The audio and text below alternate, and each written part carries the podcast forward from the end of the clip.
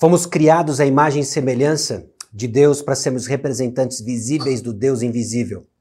Gênesis capítulos 1 e 2 conta para nós a história, a origem de todas as coisas. Gênesis capítulo 3 nos aponta como o pecado distorce todas as coisas. Lançando para nós a compreensão de um padrão que se estabelece em Gênesis 3 e é verdade até os dias de hoje. A forma como Satanás, o diabo, ainda engana o povo de Deus, ainda engana o povo, pessoas, homens e mulheres em geral. Gênesis capítulo 3, versículos 1 a 5 diz o seguinte: Mas a serpente, mais sagaz que todos os animais selváticos que o Senhor Deus tinha feito, disse à mulher: É assim que Deus disse: Não comereis de toda árvore do jardim?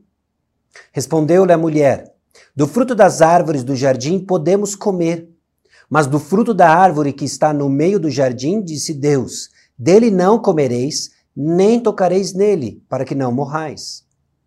Então a serpente disse à mulher: É certo que não morrereis, porque Deus sabe que no dia em que dele comerdes, se vos abrirão os olhos, e como Deus sereis conhecedores do bem e do mal.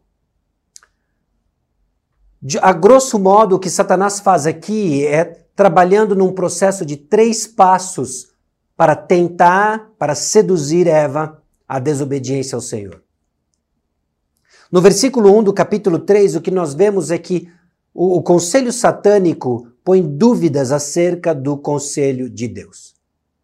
Logo no início, nós vemos sistemas de aconselhamento paralelos, nós vemos sistemas de aconselhamento contraditórios. Você tem a instrução do Senhor, que era uh, boa, que era amorosa, que era para o bem de Adão, que é para o bem de Eva e para que eles representassem a Deus de forma visível, o Deus invisível de forma visível.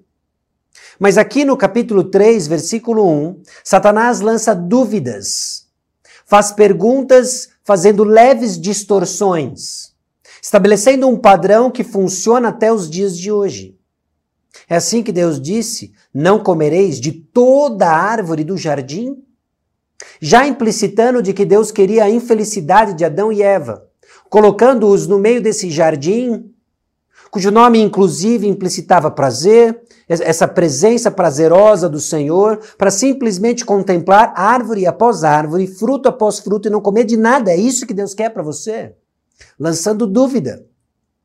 Note, a estratégia satânica persiste e é a mesma, lançando dúvida.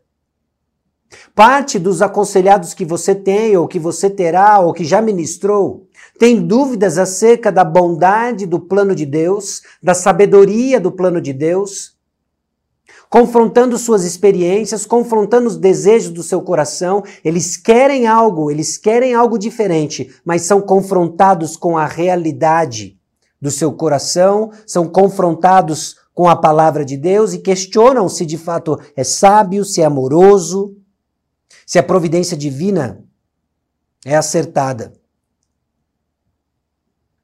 Bom, respondeu-lhe a mulher: do fruto das aves do jardim podemos comer. A mulher responde, interage, talvez somando elementos que não estavam na, no conselho original divino.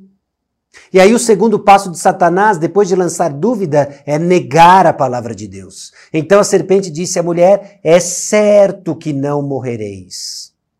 É certo que não morrereis. Note, Satanás lança dúvida acerca da palavra de Deus e depois nega a palavra de Deus. Porque Deus sabe que no dia em que dele comedes, se vos abrirão os olhos, e como Deus sereis conhecedores do bem e do mal. Depois de lançar dúvidas, depois de negar a palavra de Deus, Satanás apresenta um substituto ao conselho divino. Comam, comam do fruto. Vocês não vão representar a Deus, vocês vão ser como Deus. No coração do pecado, no centro de, nossos, de nossas obstinações, de nossa rebeldia, está o desejo de ser como Deus, Senhor do meu destino. Não vem e faça a tua vontade, eu quero a minha vontade. Não seja o teu reino, mas o meu reino. Não seja a glória dada ao Senhor, mas a mim. É isso que o pecado grita e é isso que ele faz em Gênesis capítulo 3, em sua origem. A estratégia satânica continua o mesmo lançando dúvida, negando e lançando um substituto. É assim mesmo que foi criado apenas dois gêneros. Não existem dois gêneros. Você pode ser o que você quiser. E existem inúmeras possibilidades, basta seguir o seu coração. Você percebe que a estratégia continua lá? É isso que Deus quer mesmo para você? Que você fique preso nesse nisso que se chama de casamento? Não, Deus quer a sua felicidade. E para conquistar a sua felicidade, você vai precisar sair desse casamento. Ele lança dúvidas, ele nega, ele lança um substituto. Isso forma, no contexto de Eva e no coração humano, a junção de três aspectos da tentação: a concupiscência da carne, vendo a mulher que a árvore era boa para se comer, concupiscência da carne. Alguns dos nossos aconselhados, alguns dos quais você ministra, estão presos às sensações da carne. Todo e qualquer pecado ligado às sensações da carne são facilmente praticados. Agradável aos olhos, a concupiscência dos olhos, a árvore desejável para dar entendimento, a soberba da vida. Esses três se unem de tal forma que compõem uma tentação irresistível para Eva. Então ela tomou do fruto, comeu e deu também ao marido e ele comeu. É isso que ela faz.